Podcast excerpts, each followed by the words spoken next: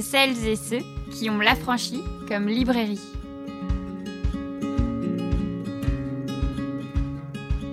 Théâtre et féminisme. Comme vous l'avez compris, ce sont deux univers qui nous passionnent à l'affranchi. Aujourd'hui, on a la chance de pouvoir ouvrir encore plus ses passions grâce au livre de Lucien Fradin, Portrait détaillé, édité par les Venterniers. Ce livre, c'est une subtile construction entre l'intime et l'emprunté, entre la vie de l'auteur et des lettres qu'il a retrouvées, qui ont été envoyées en réponse à une annonce postée dans Gay International en 1986. Ces témoignages, il en a fait un livre qui vient de paraître. Et il en a fait aussi un spectacle. Et c'est à travers ces différentes dimensions que nous sommes ravis en fait de vous prendre la main et de vous emmener dans une communauté gay multiple et joyeuse grâce à son auteur absolument passionnant. C'est parti. Hey, vous êtes à la franchie? À la page 41, au milieu de huit colonnes de petites annonces, petites annonces, je trouve les petites annonces. Jeune homme, 20 ans, yeux bleus, châtain clair, assez mignon, cherche ami, 18-25 ans, région nord, Lille, Valenciennes, peut recevoir, écrire avec photo si possible, réponse à tous, autre région également. Où êtes-vous? Bise, Olivier. L'affranchi vous aide à résister. Bonjour à tous. Aujourd'hui, on est super ravis de recevoir Lucien Fradin pour la sortie ce jour même, le jour de l'enregistrement du podcast, de son livre Portrait détaillé aux éditions Les Venterniers. Oui, je sais, on a déjà fait un épisode avec Les Venterniers sur la poésie euh, à murmurer à l'oreille des bébés, sur l'amour et sur la danse. Mais en vrai, vous allez voir, il y a une certaine continuité avec le livre dont on va parler aujourd'hui. Bonjour Lucien. Bonjour. Bienvenue sur la Franchie Podcast. Merci beaucoup. On est super content euh, et je suis super contente de te recevoir. Euh, d'autant qu'on ne va pas mentir euh, aux gens, on se connaît depuis de nombreuses années. Tout à fait. et c'est toujours un vrai plaisir de pouvoir accueillir à la librairie et ici, de ce fait, euh, sur les ondes, on va dire, euh, de la franchise podcast, euh, des gens qui finalement se retrouvent encore sur les parcours après et, et viennent compléter les aventures et continuent l'ouverture des champs des possibles. C'est très beau. Donc vraiment, merci à toi d'accepter de discuter autour de ton livre, donc Portrait détaillé. Félicitations. Il sort aujourd'hui. Qu'est-ce que ça fait d'être en, live euh, presque pour la sortie du livre Je suis super excité. J'ai reçu quelques ouvrages hier à la maison. J'arrête pas de le toucher, de le regarder. mais oui, mais d'autant qu'ici l'aventure est, est, est, multidimensionnelle puisque euh, c'est un projet euh, que tu construis d'abord pour la scène, hmm. qui ensuite, si j'ai bien compris, devient ce livre. Euh, et donc, j'imagine que tu as euh, ces petites naissances de projets au fur et à mesure qui doivent être hyper enrichissantes puisque, comme je le disais, c'est plein de dimensions différentes de ton récit, en fait. Hmm. comment exactement est née l'envie du livre, du spectacle? Enfin, dans quel ordre tu as, tu as créé ça? Ben, Moi, je fais déjà des spectacles autobiographiques au départ. Et euh, donc, euh, l'envie au tout départ, quand j'ai trouvé ce titre Portrait détaillé, c'était de pouvoir parler euh, d'autres histoires gays qui soient pas tout à fait la mienne. Et donc, de pouvoir s'inspirer voilà, d'autres vécus, plus ou moins éloignés de moi. Donc, au départ, je m'étais dit de peut-être travailler avec un, une personne homosexuelle qui euh, est plus âgée ou qui a un autre vécu et, et voilà et de pouvoir euh, croiser des récits euh, multiples et de, et de plusieurs voix. Et au moment où ce projet est né dans ma tête, j'ai reçu un cadeau merveilleux par deux copines de bar qui m'ont offert un carton de lettres qui a été retrouvé dans une maison abandonnée le propriétaire de ces lettres a disparu. Et en fait, euh, c'est des lettres qui répondent à une petite annonce qu'il a postée en 1984 dans un journal euh, gay qui s'appelait euh, Gay International. Et donc, c'est tout un ensemble de réponses à, à la petite annonce qu'il avait posée. Et voilà, moi, quand j'ai découvert ça, c'est une matière hyper c'est énorme. Enfin voilà, vraiment, ne serait-ce que visuellement, le carton déborde de partout. Et très vite, je me suis, je me suis dit qu'il y avait matière à faire quelque chose. Euh, c'est passé par beaucoup d'étapes parce que lire à voix haute toutes ces lettres, ça dure quand même six heures. Donc, il a fallu faire des choix, penser ce qu'on allait en faire et trouver la forme qui allait les accueillir et, leur laisser une place pour les faire entendre et qu'elles soient pas non plus euh, toutes seules. Et donc à partir de ça, euh, j'ai commencé à, réfléchir à une méthode de, de, classement de ces lettres parce que je voulais faire une sorte de travail un peu d'archivage mais de manière complètement autodidacte, enfin même pas puisque j'ai même pas lu de livre d'archives. Enfin, j'ai commencé à, réfléchir à, comment faire. Et d'ailleurs, j'ai trouvé, euh, j'ai pu avancer là-dessus grâce à une rencontre de la bibliothécaire de Los Angeles avec qui euh, on a échangé euh, sur comment aller classer ses rayons de son côté. Et une fois que le système s'est mis en place, donc j'ai décidé que ce tableau, c'était devenu un tableau Excel, allait pouvoir accueillir d'autres matières que ces lettres, et donc des chansons préexistantes, des extraits de romans, des interviews que je réalisais, des interviews, enfin aussi des images, des extraits de films, etc. Et donc de multiplier comme ça pour faire une sorte de tableau géant de toute la matière euh, produite par les gays pour parler des gays.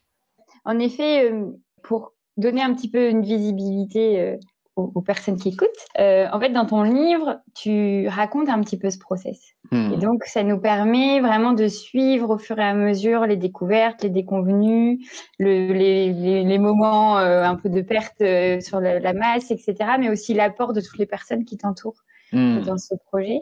Et c'est vrai que ce fichier Excel, alors euh, bon, ça paraît euh, un peu désuet de dire ça là maintenant, mais j'aurais adoré le voir à un moment donné, tu vois, euh, parce que je me dis, mais ça doit être incroyable. Puis en plus, euh, tu parles d'une personne qui t'accompagne, qui se forme à être encore plus performante en fait dans les formules.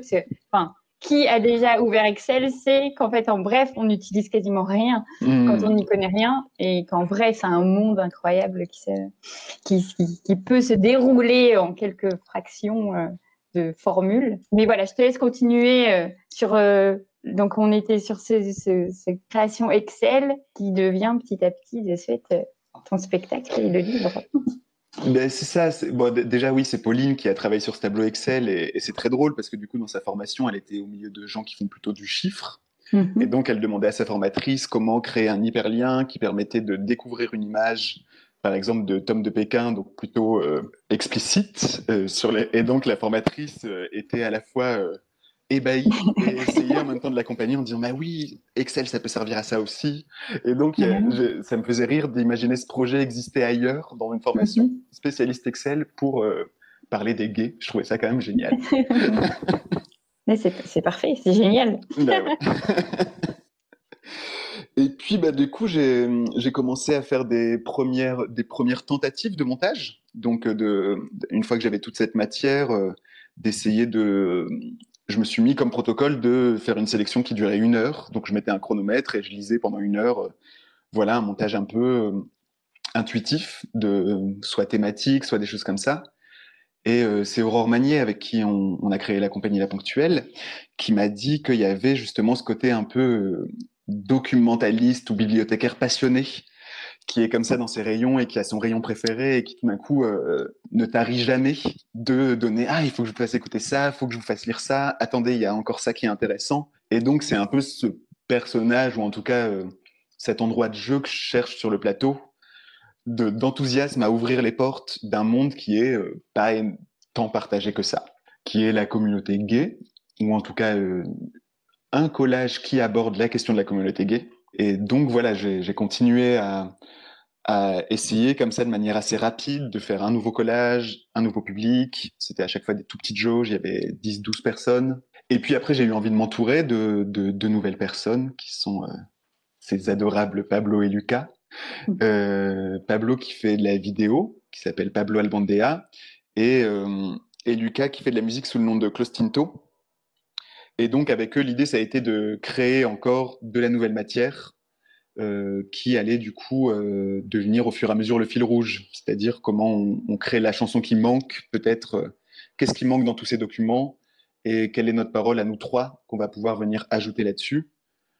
à nous trois ou à des personnes qu'on invite, puisqu'il y a notamment aussi dans le travail qu'a fait Pablo un, portrait vidéo d'une autre personne qui est un, un, mec trans. Et donc c'était aussi comment on pouvait le convier à apporter son récit à, ce récit communautaire, etc. Et donc de, multiplier les sources et d'en créer des nouvelles. Oui, parce que tu as donc tout le chemin autour de ces lettres retrouvées, puis euh, dans ton livre, on trouve aussi la construction du spectacle, les différentes rencontres, euh, les tentatives, les premiers portraits que tu lis en public, certaines réactions de spectateurs et de spectatrices. Euh, et de... ensuite, tu apportes un panel en fait d'extraits ou en tout cas tu parsèmes tous ces différents textes d'extraits et de références théoriques et populaires euh, sur les gays, euh, en mettant à chaque fois euh, des moments qui t'ont intimement parlé, en fait, des choses que tu gardes, j'ai l'impression quand même bien en toi, dans, qui tu es devenu suite à ces lectures et, ce que tu as fait en fait de tout ce matériel écrit ou chanté, parce qu'il y a des chansons aussi. ce rapport au livre, parce que depuis le début, en fait, tu parles de bibliothécaire, de personnes, et on, dans ton récit, on va rencontrer cette première bibliothécaire qui, toi, euh, va t'amener sur des lectures importantes, etc. Mais aussi sur les références euh, euh et Ribon, euh, des, auteurs en fait qui, qui ont écrit sur sur la question gay. Qu'est-ce que le livre peut faire pour la question gay? C'est Waouh Désolée, des moments je... Mais j'ai tellement l'impression en fait que c'est un, un, élément clé en hmm. fait dans bah, ton travail. Donc euh, je pense que la rencontre avec euh, Élise euh, Desventernier, ça a été aussi très vite l'enjeu en fait. C'était comment euh, comment un livre peut à la fois s'adresser à la communauté de laquelle dont, dont, je fais partie, c'est-à-dire la communauté gay, mais aussi à, à, tout un ensemble de personnes qui n'ont pas forcément accès à cette communauté parce qu'il y a des espaces non mixtes, parce qu'il y a des, euh, endroits euh, où aussi de peut-être des fois de paresse, c'est-à-dire que moi pour trouver des livres qui abordent la question gay, euh, depuis le collège ou le lycée, ça a été une quête permanente, c'est-à-dire de comment dans une bibliothèque, dans une bibliothèque, le titre ou le quatrième de couverture peut me faire dire ah peut-être là il y a une histoire gay qui va arriver, mais en fait c'est jamais sûr, donc il faut en lire beaucoup pour tomber dessus. Euh, d'autant plus euh, quand j'étais au lycée, puisque depuis, c'est vrai qu'il y a eu euh, des livres plus médiatiques, Retour à Reims, ou même En finir avec Eddie Belle qui ont quand même eu des, des plus gros succès. Mais c'est vraiment ce, ce, ce, travail de venir chercher.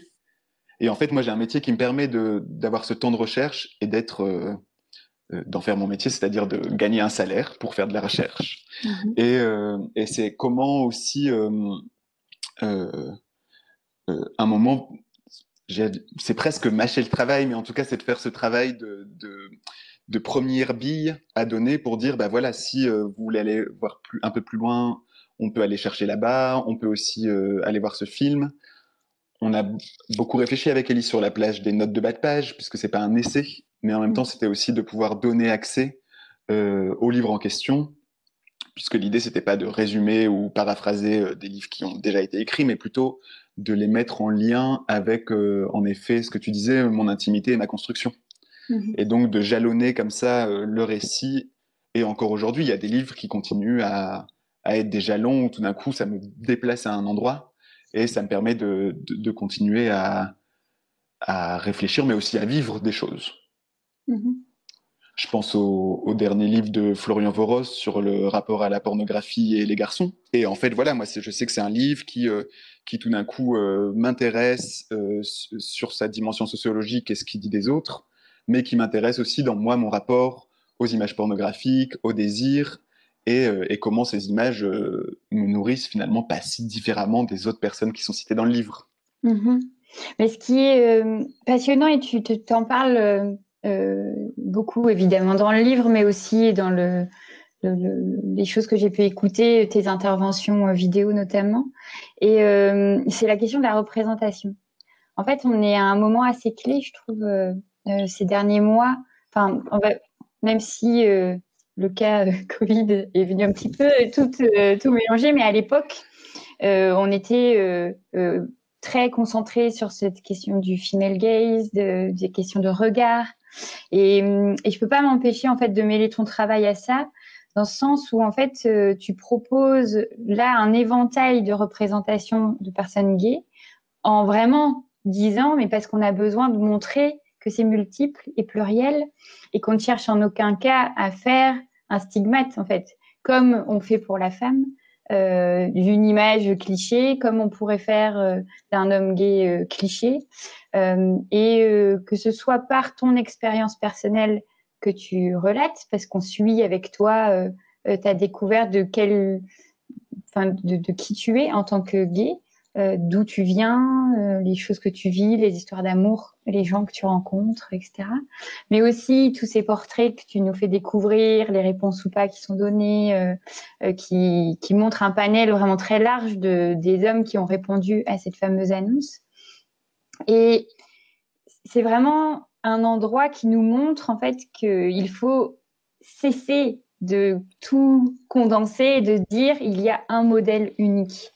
Et euh, ce qui me fait complètement euh, raccrocher à cette idée euh, que tu as à un moment développé en fait sur le fait que toi tu nais en fait dans une société hétérosexuelle.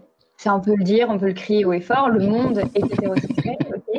Et donc quand on n'est pas hétérosexuel ou qu'on se retrouve pas dans ce modèle-là, bah, en fait, euh, on n'a aucun modèle, on n'a aucune vision, on n'a aucun. Personne, en fait, n'est là pour nous prendre la main et nous guider sur le chemin de la vie. et notamment sur le chemin du désir, le chemin de l'amour, etc. Et je trouve qu'en mettant tout le panel des portraits que tu fais et en recentrant sur ton histoire personnelle, tu nous permets de comprendre, en fait, ce que ça fait que d'être dans un monde qui ne nous renvoie rien Hmm. qui, nous, qui nous laisse complètement euh, avec nous-mêmes, en fait. Hmm. Donc, toute cette quête dont tu parlais d'aller chercher, de lire, de... c'est vraiment, j'ai l'impression, une question aussi de survie. Et on le ressent dans certaines lettres euh, où il y a vraiment une détresse des gens à être seuls. J'ai dit énormément de choses, ça m'arrive souvent de partir dans tous les sens, mais cette question en fait de la des représentations et de la quête finalement amoureuse, tu la, toi, tu vas la, tu, tu, la lis comment? Dans ton projet? Mais en fait, cette histoire de, de représentation, un moment, on, a, on avait parlé d'ancêtres, nous, euh, quand on avait fait notre premier spectacle avec euh, Lorraine et Aurore, c'était sur la déportation pour motif d'homosexualité. Mhm. Et en fait, il y avait, euh, c'est un travail que font les Flamands Roses, qui sont une asso militante lilloise euh, LGBT, féministe, queer, qui, euh, qui euh, demander d'avoir le droit de déposer une gerbe aussi à la mémoire de la déportation pour aussi rappeler qu'il y avait eu des déportés homosexuels. Et en fait, ils ont été pendant longtemps interdits d'avoir accès à cette cérémonie. Ils ont même été mis derrière des barrières avec la police qui les contrôlait, etc. Mais et du coup, nous, on a créé un spectacle autour de cette mémoire-là en se disant euh, comment on fait quand euh, on n'a pas accès à cette mémoire? Parce que à l'école, on parle jamais, enfin, en tout cas, on parlait, nous, on nous avait jamais parlé de la déportation pour motif d'homosexualité. Euh, nos parents nous en avaient pas parlé, nos grands-parents nous en avaient pas parlé. Voilà, par exemple, la religion se transmet plutôt entre générations. L'homosexualité, ça me fait penser à une chanson. Euh le problème avec nous, l'héritage, c'est qu'il y en a plus. Aussi, ben voilà, il y a une, c'est une sorte de blague, mais il y a quand même cette histoire que pendant très longtemps, euh, être homosexuel euh, signifiait ne pas avoir d'enfant. Et donc, voilà, comment, c'est quoi cette histoire de transmission entre, euh, entre nos ancêtres et nous? Et aussi parce que, euh, et là on se rapproche, je crois, de l'histoire des femmes, mais c'est que les traces laissées par les homosexuels ou les femmes disparaissent, c'est-à-dire qu'elles sont pas archivées à la même valeur que, que l'histoire des rois ou l'histoire des bourgeois ou l'histoire euh, des hommes influents. Euh, et là, on voit, il y a tout un pan de l'histoire qui s'intéresse vraiment aux, histoires des femmes et qui revalorise, ou en tout cas refait exister et republie des choses qui ont préexisté. Et, euh, et là, c'est vraiment cette histoire-là dans l'histoire aussi de la communauté gay. C'est qu'en fait, euh, il y a déjà eu plein de textes et il y a déjà eu plein de fanzines et de groupes qui ont réfléchi et de des façons de se représenter. mais qui redisparaissent à chaque fois parce que c'est un travail militant épuisant de faire le suivi, d'accompagner les nouveaux. Enfin voilà, il y a, parce que tout ça est un peu en autogestion mmh et, n'a pas du tout la visibilité qu'ont d'autres histoires. Et par ailleurs, il y a aussi quand même depuis quelques années une volonté de faire rentrer des récits gays euh, à la télévision, au cinéma, dans les livres, mais euh, peut-être parce que c'est encore nouveau, que, ça a une histoire trop récente, mais ça, c'est des récits qui vont être quand même très souvent très répétitifs, où on va avoir euh, un personnage qui est d'abord homophobe parce qu'en fait il est gay, qui va d'abord draguer son meilleur ami, qui va le rejeter, enfin voilà, et en fait c'est c'est toujours cette même histoire et ce même type de personnage, un garçon efféminé, un garçon plus viril, et puis euh, quand même pendant tout un temps, euh, alors tant mieux pour l'histoire du sida, mais il y avait quand même aussi euh, le grand risque de se faire soit frapper, soit d'être positif au VIH, et c'est quand même des récits qui, se répètent comme ça et avec lesquels se construire c'est pas évident. Parce qu'on se dit ah ok donc ma vie va être celle-là. Donc, euh, tout d'un coup, toutes ces rencontres que j'ai pu faire, toutes ces personnes plus âgées ou de mon âge qui avaient d'autres d'autres euh, manières de faire, d'exister, de résister aussi et de militer, eh ben, on m'ont donné. Euh, en tout cas, moi, j'ai eu besoin d'avoir plusieurs versions possibles de ce que je pouvais devenir pour pouvoir choisir la mienne.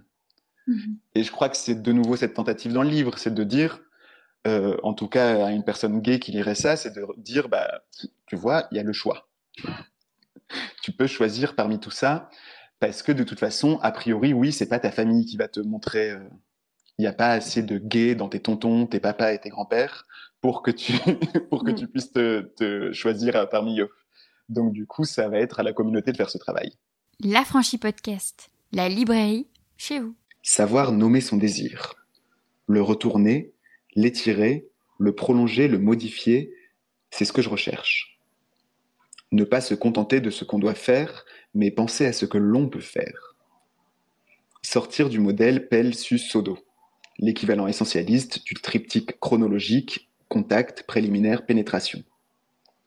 Rien que ce mot préliminaire, ça va pas du tout.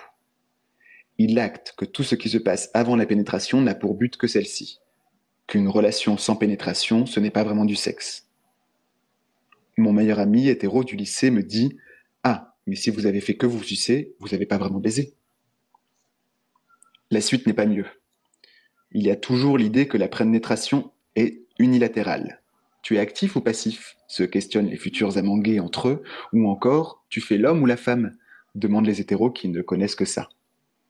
Ne faire ni l'homme ni la femme, ni être actif, ni être passif, l'enjeu de toute une vie, de toute une vie sexuelle. J'aime que nous nommions nos désirs. Résiste. Avec l'affranchi podcast. C'est ça. Et je trouve que ce qui est hyper intéressant euh, dans toutes les déconstructions qu'on commence à aborder de manière plus euh, personnelle, peut-être. Parce qu'en effet, tu parles de, toutes les, représentations mainstream en fait, de l'homosexualité euh, qui sont déjà une première étape euh, mais qui est évidemment maintenant arrivé peut-être à, à, une fin. Enfin, c'est-à-dire c'est bien, et, mais il faut aller beaucoup plus profondément maintenant dans l'histoire, où euh, en fait ces éléments-là, et moi je m'étais rendu compte de ça euh, avec le fabuleux portrait de la jeune fille en feu de Céline Sciamma. Mmh. C'est des questions aussi de troubles pour des personnes, parce qu'évidemment là, on parle de la communauté gay, mais la communauté euh, qui vient s'intégrer euh, dans la grande communauté queer, ou, euh, mais la communauté féministe aussi, de cette nouvelle génération qui est quand même beaucoup plus ouverte sur sur cette énorme communauté qu'on essaye de créer contre l'oppresseur, n'est-ce pas? Mais En voyant les autres récits, moi, en tout, par exemple, face à Portrait de la jeune fille en feu, j'ai vraiment une sorte de d'eureka, en fait de me dire mais en fait on peut ressentir autrement, on peut voir d'autres choses et on peut être sujet à un trouble qui nous enrichit mais mille fois plus que les histoires qu'on nous raconte depuis euh, des centaines d'années en fait. Mmh. Et, euh, et, dans le premier épisode du cycle Têtre et féminisme, euh, je recevais Elise Zéniter pour Je suis une fille sans histoire et je trouve qu'en fait la continuité de, de ces récits se fait très bien parce que c'est vraiment ça c'est de dire arrêtons de copier toujours et, et, sans s'arrêter en fait le même système de récits. Inventons d'autres récits qui vont permettre à tellement plus d'imagination et à tellement plus de bonheur en fait, mmh. puisqu'on ne se sentira plus euh, différent, euh, jugé, euh, honteux, évidemment tout au, féminin aussi. C'est de dire, je positionne le récit dans un autre univers, mais parce qu'en fait, il y a plein de gens qui cherchent cet autre univers mmh. et qui pourront eux-mêmes créer leur propre univers et aller vers d'autres récits. Et c'est comme ça, enfin moi que j'espère que le monde du livre notamment va évoluer. On commence à avoir d'autres récits. J'ai l'impression que c'est le cinéma euh, et la musique qui commence à être plus euh, euh, spontanément dans ces éléments-là. J'ai écouté récemment le dernier épisode du Cœur sur la table de Victoire Toyon, qui part en fait de cette question de l'amour et du désir quand on veut sortir en fait de l'hétérosexualité, en tout cas du modèle leader de l'hétérosexualité, parce qu'on peut rester hétérosexuel tout en voulant le faire autrement aussi. Mm. Euh, ta quête amoureuse, parce que tu nous la partages, euh, est super belle, euh, super honnête, super franche. Je t'ai entendu dire que d'abord, en fait, tu étais dans une quête du désir et qu'il a fallu longtemps, en fait, pour accrocher la question du désir et de l'amour. Mm. comment, toi, dans ta construction, c'était deux choses tellement différentes, mais qui existaient Hmm. séparément. Enfin, c'est toi qui, qui vas me dire.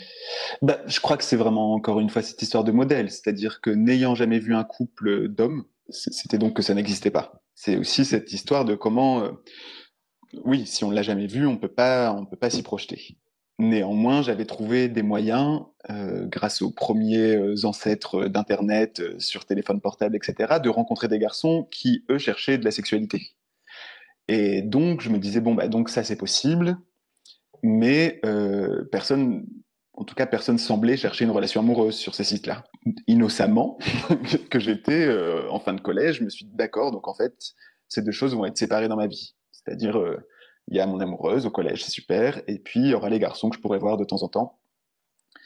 Et puis après, j'ai essayé d'inventer aussi avec ça, grâce à des bribes de conversations que j'avais, de ah, mais peut-être dans ces cas-là, on pourrait être en troupe, parce qu'en fait, si jamais on fait deux couples hétéros, peut-être la personne au milieu pourrait être plus bi. Enfin voilà, d'essayer de, de commencer à imaginer des systèmes comme ça qui avaient l'air euh, réalisables. Et, euh, et en fait, je crois que c'est ça, je, disais, le livre s'adresse à la communauté gay, mais aussi aux autres, parce que tout d'un coup, c'est comme le, le fait d'être euh, exclu des modèles fait que tout d'un coup, on en invente des nouveaux, ou en tout cas, on en, on en imagine des nouveaux.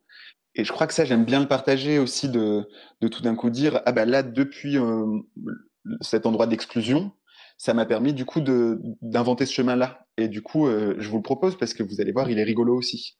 Et c'est vrai que par exemple, très vite, c'est une sorte de cliché sur la communauté gay d'être euh, en couple libre et d'avoir plusieurs partenaires, etc.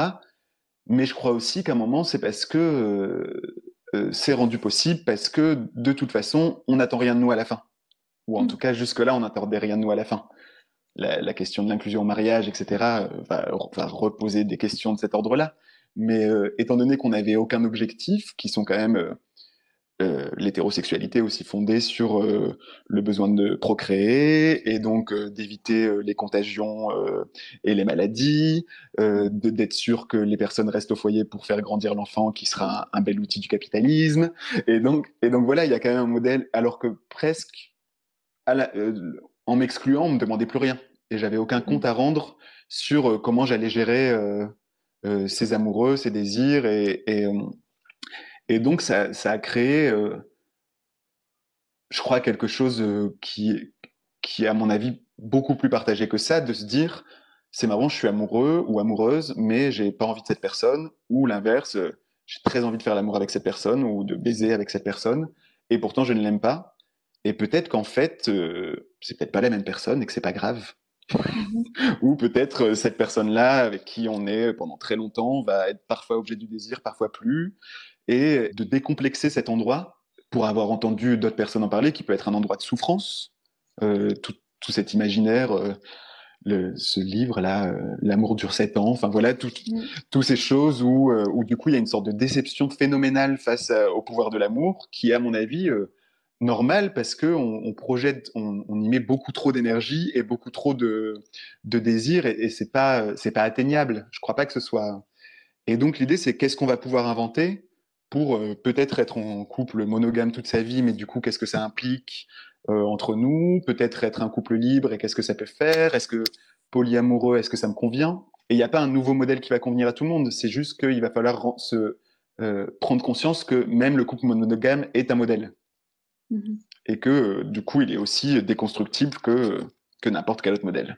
Oui, c'est ça. Qui commence quand même à trembler, en fait, mm. petit à petit. J'ai l'impression qu'on a une sorte de. Alors, je sais, je pense pas que ce soit générationnel parce qu'au final, on retrouve des exemples à différents âges et à différents endroits. Mais il y a vraiment cette idée de refaire, euh, de réécrire une histoire multiple de toutes les histoires possibles. Donc ça crée tellement de dimensions hmm. que chacun, en effet, pourra s'y retrouver.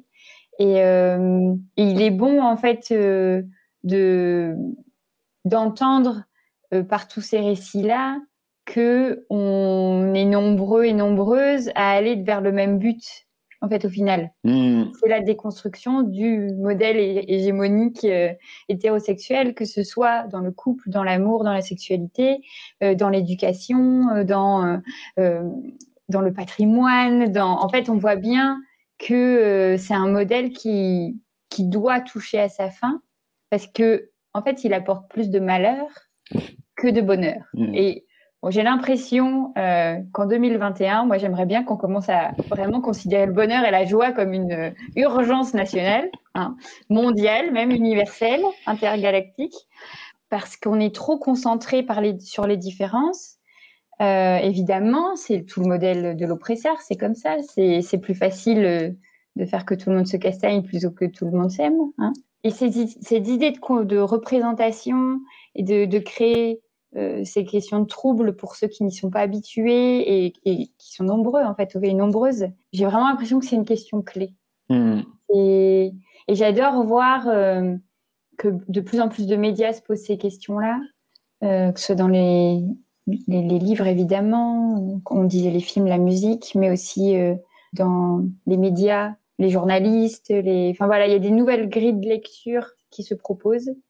Et j'ai hâte de voir en fait, euh, ce qui va se proposer. Hey, vous êtes à la franchie?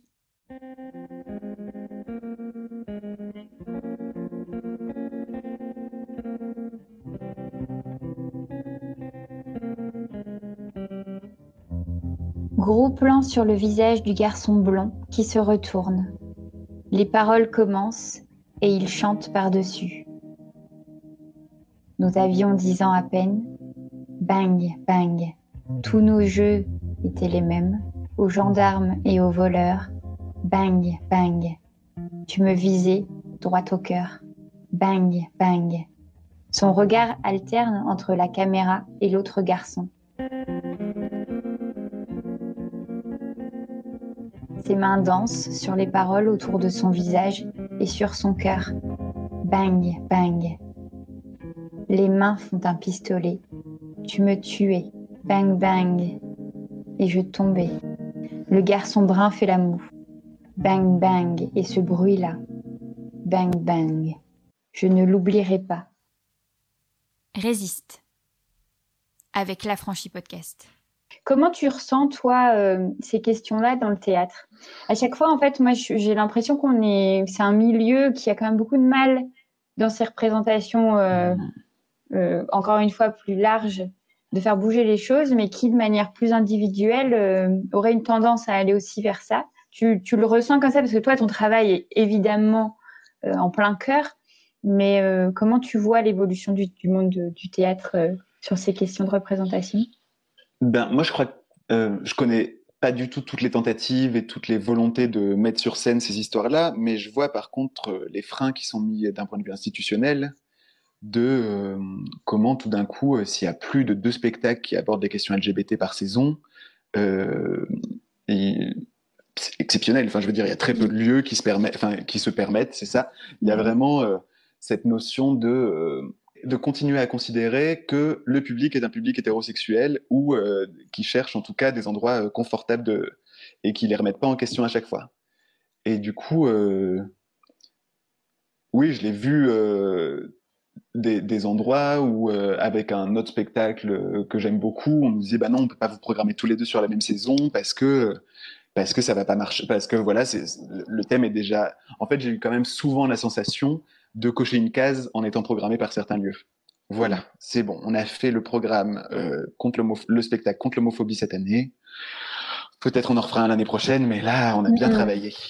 Et du coup, c'est de continuer à être considéré comme la question qui me revient tout le temps, c'est est-ce que c'est pas trop militant? Est-ce que et de, de, toujours être à cet endroit où on nous remet à l'endroit du conflit ou de la claque ou et, et peut-être aussi du coup il y a une demande qu'on soit dans un travail qui soit de l'ordre du choquant ou du déstabilisateur. Du coup, je crois que je mm, euh, je me sens jamais vraiment considéré comme euh, un metteur en scène lambda. Je continue à me considérer comme euh, un metteur en scène euh, qui fait partie d'une communauté LGBT et donc à qui mm-hmm. on donne cette place-là Là, ça c'est une grande généralité. Évidemment, il y a d'autres lieux avec qui on, on, construit des relations beaucoup plus solides et beaucoup plus intelligentes.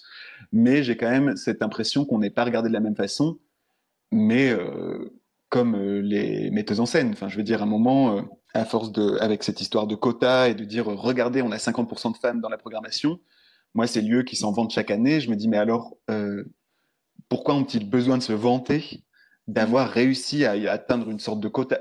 Et, et, voilà, je pense que c'est pas le cas pour tout le monde. Je pense qu'il y a, il y a des gens euh, qui montent euh, euh Shakespeare depuis 40 ans et à qui on va laisser toujours la même place et toujours la même aura parce que c'est universel, parce que ça, ça parle à tout le monde. Et en pensant que c'est ça qui, vont, qui va déplacer des lycéens et des lycéennes, des collégiens, des collégiennes. Enfin, je vois qu'il y a quand même des fois un truc qui s'embourbe euh, mmh. dans le fait de revenir avec les mêmes récits, les mêmes histoires, de manière hyper majoritaire. Et encore une fois, oui, ça bouge, ça bouge à certains endroits. Euh, je pense vraiment qu'il y a des lieux qui, en prennent conscience, qui ont vraiment. Mais je crois que c'est compliqué. Je crois que c'est le, système même de, de domination fait que pour bouger les lignes, ça demande beaucoup de temps, beaucoup d'énergie et souvent beaucoup de temps et beaucoup d'énergie aux personnes concernées. Oui, c'est ça. Oui, parce qu'au final, le, le, théâtre est quand même un milieu euh, très particulier. Enfin, moi, j'ai l'impression, euh, en étant libraire, euh, évidemment, rien qu'à ma place de libraire, mais de voir ce qui est publié, ce qui est mis en avant. Euh, c'est très compliqué quand on n'est pas un homme blanc, en fait, d'être euh, bien dans le mmh. théâtre. Et à partir du moment où on se pose les questions, ben, et si en tant euh, que non homme blanc hétérosexuel, j'ai envie d'avoir un beau rôle, euh, qu'est-ce que je lis, qu'est-ce que je joue, qu'est-ce que je dis, qu'est-ce que bah, à partir de ce moment-là, on se rend compte de la pauvreté et de, de du problème qu'il y a en fait dans ce qui est visible du théâtre, parce qu'évidemment il y a le côté spectacle, spectacle vivant, les mises en scène, etc. Et il y a le côté publié qui est en fait la trace, qui est ce qu'on laisse en fait de la production théâtrale. En fait, ce qui était assez dingue, c'est euh, parce que tu parlais des quotas, etc. J'avais fait une, intervention avec euh, HF, donc qui est un collectif euh, qui se bat pour l'égalité euh, homme-femme dans les structures culturelles en France, et qui m'avait proposé en fait de, faire une performance dans la librairie et d'enlever en fait toutes les autrices du rayon théâtre, donc qui est chez nous rangé par origine d'auteurs et d'autrices donc le théâtre francophone, le théâtre hispanophone, le théâtre lusophone, et, etc. Et euh, pour voir en fait l'effet. Et en fait, euh, ça s'était vraiment concentré juste sur cette idée binaire homme-femme. C'était il y a quelques années. Et, et en fait, on n'a pas vu la différence. Le fait d'enlever les femmes, n'ont pas changé, n'a rien changé en fait au rythme du rayon. Il était un petit peu plus accessible, plus ou moins serré quoi. Et moi, ça a été euh, la vraie douche froide parce que tu me l'aurais demandé, j'étais persuadée qu'on était euh, kiff kiff. Mmh. Mais juste parce que moi, je lis des femmes en fait, donc j'ai l'impression qu'il y en a plus. Mmh. Et et là, petit à petit, en fait, euh, avec euh, toutes les questions que je me pose autour des de ces constructions féministes, etc je me rends compte qu'il y a tout un pan en fait du, de la culture, des représentations qui est mais totalement invisible dans le théâtre, mais complètement. C'est-à-dire qu'il a fallu combien d'années pour que je lise la première histoire avec des personnages gays? Hmm. Et c'était euh, la faculté de Christophe Honoré. Moi, ça a été ça. Donc, ça remonte quand même à hmm. quelques années. Qui était d'une violence, en plus. Euh, moi, je mettais un warning. Après, moi, je, je veux dire, euh, oui, c'est nécessaire, comme tu le disais, les représentations, enfin, les, les, histoires autour du sida, c'est une réalité qui est obligatoire à transmettre. Mais il n'y a pas que ça, en fait aussi.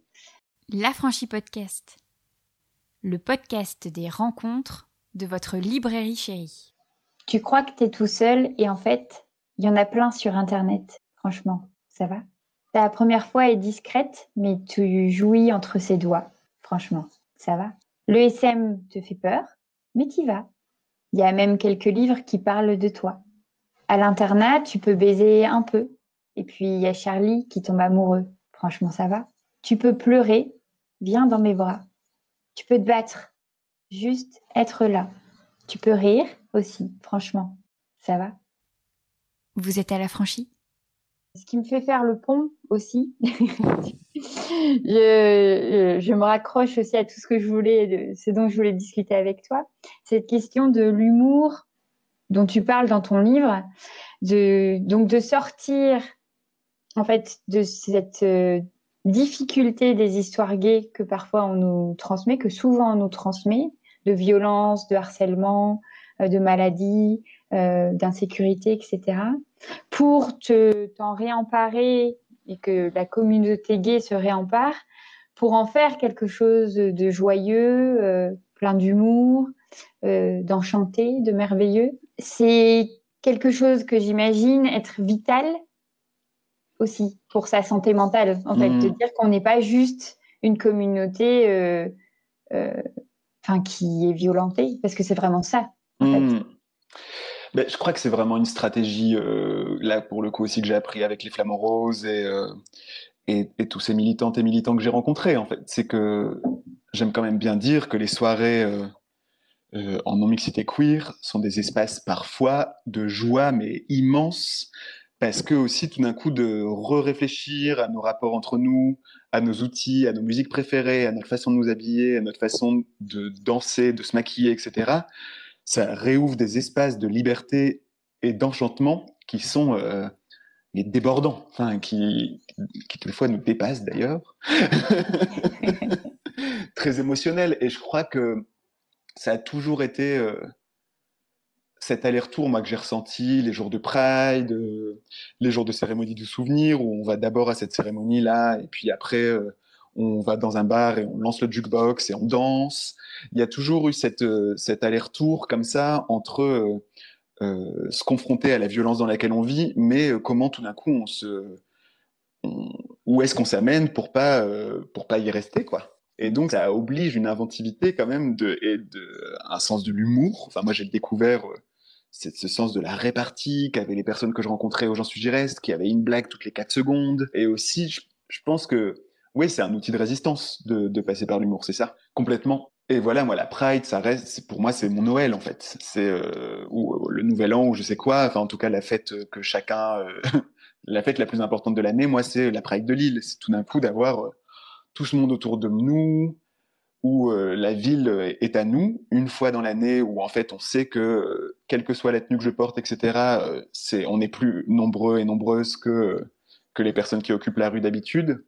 Il y a deux ans, là, il y avait un groupe de tagueuses, taggeurs qui ont commencé à envahir les murs de, de slogans queer, LGBT, et tout d'un coup, de, de, se repromener le lendemain dans cette ville où les slogans parlaient de moi ou de nous, plutôt que de, tous les autres, et eh ben ça, ça m'était. Euh, et donc voilà, c'est aussi des grands moments de joie. Euh, est-ce que le fait de partager une douleur fait que notre joie est d'autant plus forte? Ça, je, je, pense qu'il y a de ça aussi. Parce qu'on sait qu'on partage une, douleur commune. Antonin, il dit dans le livre euh, que lui, pour lui, ce qui fait communauté, c'est la douleur partagée. Et, et, je crois que c'est là où on se rencontre Et une fois qu'on s'est rencontrés, on se demande bah, maintenant qu'est-ce qu'on fait ensemble? Mhm. Mais c'est hyper, euh, c'est hyper dur en fait d'entendre ça, Mm. de lire ça. C'est vrai que son témoignage, il est, enfin, ce, ce petit passage que tu retransmets, son, il est hyper émouvant parce que, en fait, quand soi-même et on n'a pas été victime, enfin, moi, j'ai jamais été euh, victime de violence de fait aussi, aussi forte. Parce que Mm. certes, en tant que femme, j'ai subi des violences, mais je pense que c'est en, en- là, euh, moi, je, en tout cas, personnellement, c'était de me rendre compte que de par qui, en fait, euh, on est, on peut, quoi qu'on fasse, en fait, n'être que rattaché à une violence, être, avoir peur, encore, enfin, encore une fois, je le rapproche beaucoup de mon récit parce que je Mm. pense qu'il y a des femmes qui ont des, des, des, des histoires de vie très, très violentes aussi, mais de se dire que euh, on est dans, dans un monde où, en fait, le rien que le fait d'être puisse, enfin, soit un danger pour soi-même Mm. Tu vois, et que on est face à des gens qui essayent de survivre. Euh, moi, je sais qu'il y a eu des périodes euh, en tant que femme où il a fallu que je survive aussi parce que ben je sentais que c'était, j'étais pas à ma place, que c'était compliqué euh, d'exister. Et on est on est nombreux et nombreuses en fait à faire ce récit-là de vie, Mm. à se dire ben en fait à chaque à un endroit différent évidemment. Euh, mais on, on ressent cette, euh, ce besoin euh, de se protéger, de parce que la société ne nous veut pas tel quel en fait, veut nous transformer, euh, euh, veut nous faire euh, disparaître, euh, veut nous invisibiliser. veut nous invisibiliser. Et c'est ce que ton livre participe aussi à transmettre, c'est de dire oui, oui, oui, il y a tout ça, mais en fait, on est aussi suffisamment fort maintenant, puisqu'on est de plus en plus nombreux et nombreuses, à créer une autre histoire, à raconter une autre façon d'être et à porter peut-être tous ceux qui sont plus jeunes vers des choses plus faciles aussi. Parce que c'est ça ce qu'on essaye de faire, en fait, au final. Pour nous, bon, bah voilà, euh, on a déjà vécu euh, une bonne trentaine d'années, euh, les premiers, voilà, bon, ben voilà, on, on espère que la suite sera plus facile. Mais tous ceux qui commencent, on aimerait bien leur éviter, en fait, tout ce qu'on a pu vivre de désagréable et de violent. Parce que c'est là. Et je me dis que ton parcours, euh, qui mélange cette intime et cette empruntée avec euh, ton histoire et les lettres, euh, c'est le très bel endroit pour mettre sur le chemin, comme Mm. tu disais tout à l'heure, euh, avec les, les différents récits ou extraits ou recommandations que tu peux faire. Dire bon ben moi j'ai galéré à avoir tout ça. euh, avec ce livre, euh, vous avez déjà un petit sésame pour aller peut-être dix ans plus vite, quoi. Bon, en espérant qu'en 2021 euh, tout ça soit encore plus facile. Et que... Mais bon, moi, je souhaite que tout le monde lise ton livre. Donc, euh, allons-y, que toute la communauté euh, et que toutes les personnes soutenant cette communauté offrent euh, ton livre. C'est le meilleur sésame. C'est pas mal, ça. c'est pas mal. L'affranchi vous aide à résister. Oh yeah Dans la rue, quand t'es pédé, il s'agit de savoir quelle dose de désir tu as le droit de mettre dans ton regard. Parfois, tu croises un garçon et tu as du désir, ça se voit dans tes yeux. Il faut alors savoir à quel point tu peux montrer ce désir sans risquer de te faire insulter ou frapper. Il y a un paquet de garçons qui ne sont pas prêts à se faire désirer par un PD. Ils connaissent pourtant la technique du regard désireux, mais ils ne l'appliquent que dans un cadre hétérosexuel. Ils savent aussi passer du regard à la parole, de la parole au geste quand leur message n'est pas assez clair, qu'ils pensent ne pas avoir été compris. Mais ces regards, ces paroles, ces gestes sont réservés aux filles, aux femmes ou aux personnes qui leur ressemblent. Et c'est rarement un cadeau pour elles. Dans la rue, quand t'es pédé, tu mesures ton regard. Il te semble parfois lire ce désir dans le regard d'en face, mais que se passera-t-il si tu le rends? Si le mec d'en face laisse traîner ses yeux dans les tiens pour voir si tu n'es pas justement en train de le draguer Et si alors il s'énerve? C'est épuisant.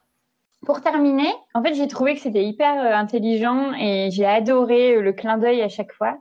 Euh, ton titre, donc, c'est Portrait détaillé. Donc, euh, euh, tu notes dans le livre le thème et dans les initiales. J'ai adoré ça et je relu plusieurs fois. Portrait détaillé, le thème et dans les initiales. Je dis que ça aurait pu même être ton sous-titre, tu vois, tellement c'est beau. Parce qu'en effet, c'est ça, c'est PD.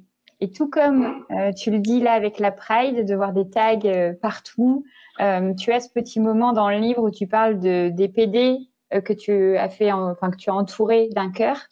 se réapproprier l'insulte, c'est vraiment la lutte en fait. Là, c'est vrai que depuis le début, je dis le mot gay, mais en fait, c'est parce que c'est encore difficile de dire. moi, j'ai choisi des choses écrites par des PD pour parler des PD, mmh. mais parce que c'est, euh, je crois que là, c'est un endroit de, euh, de, conflit, c'est-à-dire où est-ce que, euh, en tant que gay, on peut maintenir une certaine quantité de privilèges parce qu'on reste des hommes blancs, cis, plutôt des fois dans des situations confortables parce que le fait de pas avoir d'enfants, si on est en couple, monogame, économiquement, on peut s'en sortir, etc.